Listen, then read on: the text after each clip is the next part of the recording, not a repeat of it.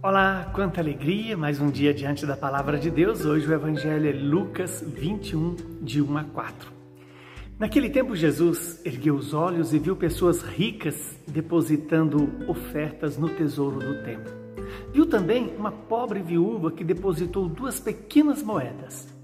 Diante disso, ele disse: Em verdade eu vos digo que essa pobre viúva ofertou mais do que todos pois todos eles depositaram como oferta feita a Deus aquilo que lhes sobrava. Mas esta viúva, na sua pobreza, ofertou tudo o que tinha para viver. Palavra da nossa salvação. Glória a vós, Senhor.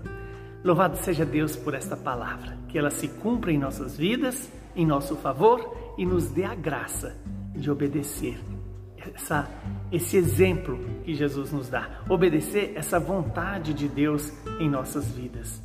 Quando Jesus olha de baixo para cima, veja que o evangelista é muito detalhado, é muito é, detalhista, onde ele diz que Jesus ergueu os olhos e viu pessoas ricas depositando ofertas no tesouro do templo. Coloca Jesus em situação inferior fisicamente, mas ao mesmo tempo coloca Jesus no nível daquela pobre viúva que sente o que aquela viúva oferece, o tudo dela. E o tudo dela, que parecia ser nada para os homens, mas para Deus era, era o que mais importava. E é isso que Deus pede de mim e de você.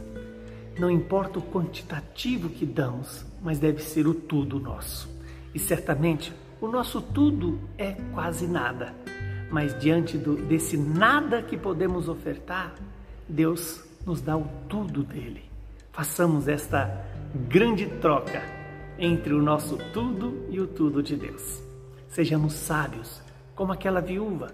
Entreguemos a Deus toda a nossa vida, tudo aquilo que esperamos, temos, somos e podemos fazer, para que Ele nos dê a graça de nos tornar participantes do mistério generoso da vida, o mistério misericordioso da salvação, o mistério da entrega para o reino dos céus.